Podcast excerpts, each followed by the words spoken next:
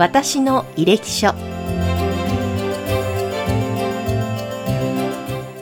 この番組は医療の第一線で活躍されている先生にこれまでの医療人としての反省と医療に対する考えをお聞きする番組です。それでは今回のゲストは帝京大学医学部心臓血管外科講座主任教授そして榊原記念病院心臓血管外科主任部長もなさっています。下川智樹先生です。引き続きよろしくお願いいたします。はい、よろしくお願いします。え前回の配信の中でですね、あの、ドラマ、ブラックペアンの医療監視もなさったというお話伺いましたけれども、その中でそのロボット心臓外科手術ですね、ドラマでも取り上げられていましたが、これは、あの、もう医療の世界ではどのぐらい今広がっているものなんですか？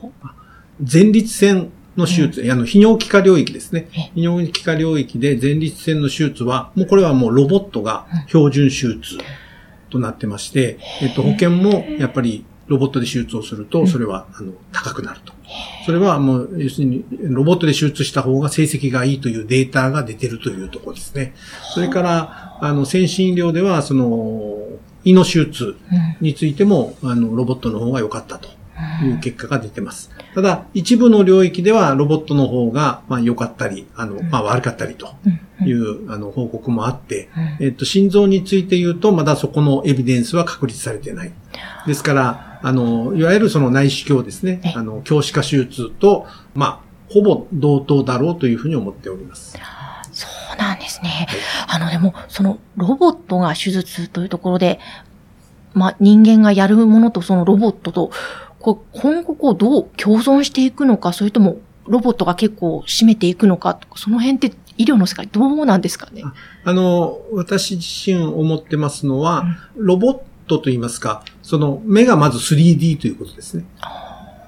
ですから、これはあの 3D 内視鏡と、まあ、そのロボット今使っているのダヴィンチなんですけれど、これも 3D で、はい、えっ、と、そこはその 3D で立体視できればそこはあまり差がないだろうと。で、違いはですね、通常のその監視での、いわゆる腹空鏡、胸空鏡と言われる、えー、管を使った手なのか、あるいはロボットのアームなのかとい。うところが違うんですけれど、監視は、まあ僕らが直接操作するので、ロボットはもう我々の手と同じような動きができます。はい。監視はその肘がないので、一つだけちょっと動きが制限されるというところあるんですけれど、逆にですね、ロボットは触覚がないんですよ。はい、触覚を視覚で補わなければいけない。触覚を視覚で補うんですか、はい、え、これはもうロボットに組み込まれているいろんな IT 技術があるわけあ、いや、それはもう映像は、うん、カメラは、えー、かなりあの、ズームでもうあの、ロボット、あるいは 3D 内視鏡で手術をしてますと、あたかも自分が患者さんの体の中に入ってるような感覚で、えっと、手術ができますので、まあ、やっぱり、その、見るということについては、これはもう 3D で、えっと、まあ、内視鏡、ロボット使えば、もう、あの、ほぼ、通常の手術よりもよく見えます。そうなんですね。え、今後その医療の世界、そういうロボット、AI 技術も含めてですね、先生はどういうふうにお考えになられますか？あの、今ですね、その心臓外科手術というのは、うん、まあ二つキーワードがあって、で一つは先ほどお話しした救命ですね。うん、命をいかに助けるかと。うん、で、これは、あの、一つやっぱりあの、一つの、あの、我々心臓外科にとっての醍醐味だと思うんですけれど、えー、私自身はこれもずっと若い頃に、えー、そこを経験しましたので、今は、あの、若い先生に、ぜひ、そこで醍醐味を味わってほしいと、えー、思いますし、えっと、今の私自身のテーマとしては、その、低心臭手術ですね。小さな傷で手術をする。まあ、その一つのツールとしてロボットがあると。で、また別にその 3D 内視鏡があると。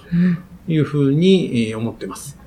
で、やはり心臓の手術が必要ですと言われると、まあほとんどの患者さんは目の前が真っ暗になると言いますか、えー、かなり不安ですね。で、そういった患者さんに、まあ、あの、心臓の手術を受けたことを忘れることはないと思うんですけれど、うんもう患者さんが、えー手術を忘れるような手術といいますか。で今はもう、あの、3センチのはい。皮膚切開で、うんえー手術を行ってますので、その傷は残るんですけれど、患者さん自身にはもう手術をやったことを忘れて、で、えー手術前と同じように元気な生活ができると。まあ、そういった、あの、ところを目指して、えー取り組んでおります。わあ、でもそれは傷が本当にその小さいというのは患者さんにとってはとてもありがたいとか嬉しいことの一つではありますよね。そうですね。はあの、なかなかですね、これを医学的に、ええ。っと、傷が小さいことで、ものすごいメリットがあると。えーいうのを証明するのなかなか難しいんですけれど、まあ、私自身は、その、ローリスクですね、低あうん。の低リスク、えー比較的お元気な患者さんに、えーなるべく少ない侵襲で、えー手術をしてあげると。で、えー早く社会復帰、えーしてもらうと。まあ、できるようにな手術をするということを考えています。えーあの先生は、まあ数々の患者さんを担当されてきたと思うんですが、その患者さんと向き合うとき、お付き合いをなさるときっていうのは、一番どういうところを大切にされてますか？やっぱりその患者さんが、えっと、その手術後に何を目的とされているのかですね。ですから、普段の、まあ、日課であるとか、うん。まあ、趣味の話を必ずしますし、うんで、手術後に何をしたいですかというようなお話をして、えっと、どういうその人生の目標があるのかというのは必ず確認するようにしてます。なるほど。その方の未来への思いを含めて、そうですね。例えば中には、こう、そういう未来も描けないよっていう塞いでしまう方もいらっしゃったりは、やはりするんですかね？あ、あのーそうですね。もうあんまり、いや別に、将 来何をしたいというのもないという患者さんいらっしゃゃって、まあそういう患者さんには、いや何か目標を作りましょうと。ああ。うんでまあご家族の方も巻き込んで、うん。えー少し、まあ何をしたいのかとかですね。まあ温泉旅行とか、はい。まあそういうのでもいいと思うんですね。んやっぱりなんかそういう目標を見つけると、患者さんの方もちょっとエネルギーが戻ってくるような感覚がやっぱりあるんですかね？まあそうですね。あの、ご高齢の方でも、うん例えばお孫さんの結婚式までは元気に行きたいと。うんえーそういう目標がある方は、うんあの、結構重症でも、あっという間に、あの、元気に回復されて、あの、退院されることが多いですので、やはり、あの、自分が、あの、その目標うん。を持って生きていくということは重要だと思います。本当ですね。そこ、いや、とてもやっぱり気持ちの部分大切なんですね、目標。そうですね。うーん。いやー、そうなんですね。あのーいろいろとお話を伺ってまいりましたけれども、この番組では毎回あの、ゲストの先生にですね、定番の質問、3つの質問をさせていただいているので、ここでぜひ下川先生にも伺いたいと思うのですが、まず最初に、ここまでの成功は、才能、努力、運、どれによるものでしょうか？まあ私の場合はもう運ですね。運ですか、はい。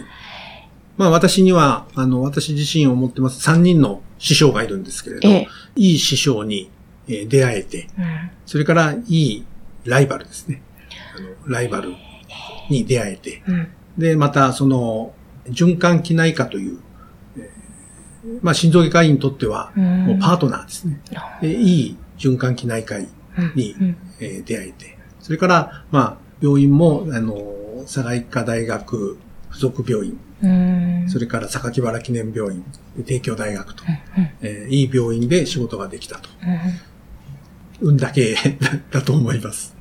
えーでも、運だけと笑顔でおっしゃっていますけれども、その運をつかむのも一つ、やっぱりあると思うのですが、何か先生が日頃、そのお仕事をする中ででもはい大切にされてるものっていうのは、どんなところあの、正直に生きていく、あるいは、まあ普通のことを普通通りやっていくということがまうんあ重要かなと思います。なるほど。普通のことを普通通りに、もうなんだろう、平常心でというか、目の前のことを大切にやっていくということですかね。そうですね。あの、うんできないことはやっぱりできないわけですよね。はい。ですからできないことはもう、これはもう僕にはできないと。自分ができることを、まあ、が何があるかということを、えーまあ、考えて、だから、自分に正直にそうですね。生きるということなわけですね。えーわかりました。それは、2番目の質問ですね。医師にとって必要なものとは何だと思われますか？これはまあ、医者である前に一人の人間なので、ややっぱり一人の人間として、まあ重要なことが医師にとっても重要なことだと思いますね。ああ、そうか。医師である前に人間である。はい。確かにその、仕事仕事でバシバシ切るのではなくて、人間としての、まあ、ハートというか、愛の部分ですかね。そこを大切にということですか？そうですね。はい。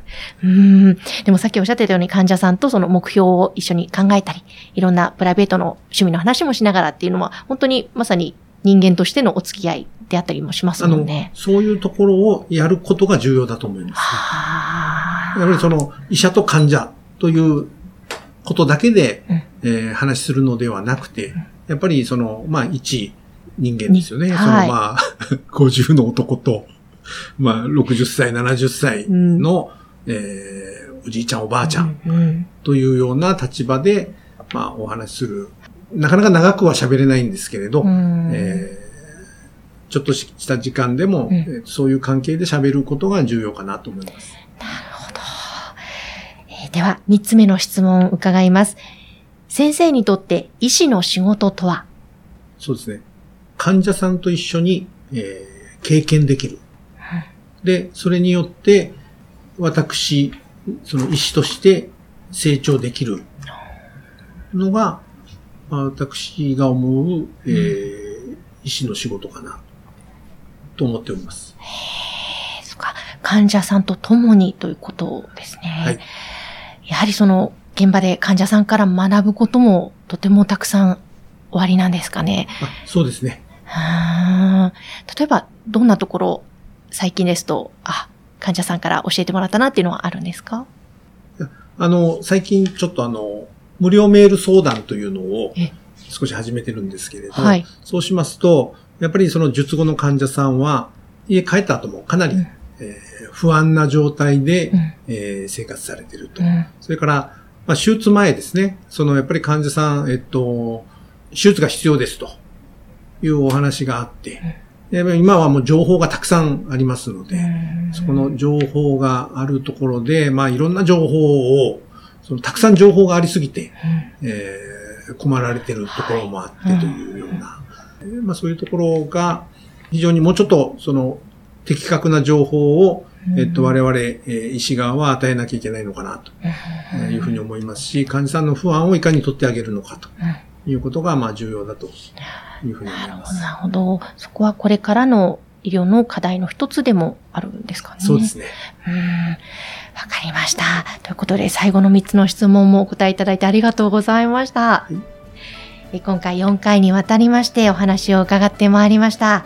皆様はどんなところに気づきを得たでしょうかえ今回のゲストは下川智樹先生でした。ありがとうございました。ありがとうございました。この番組は、提供、USCI ジャパン株式会社、インタビュアー、山口智子でお送りいたしました。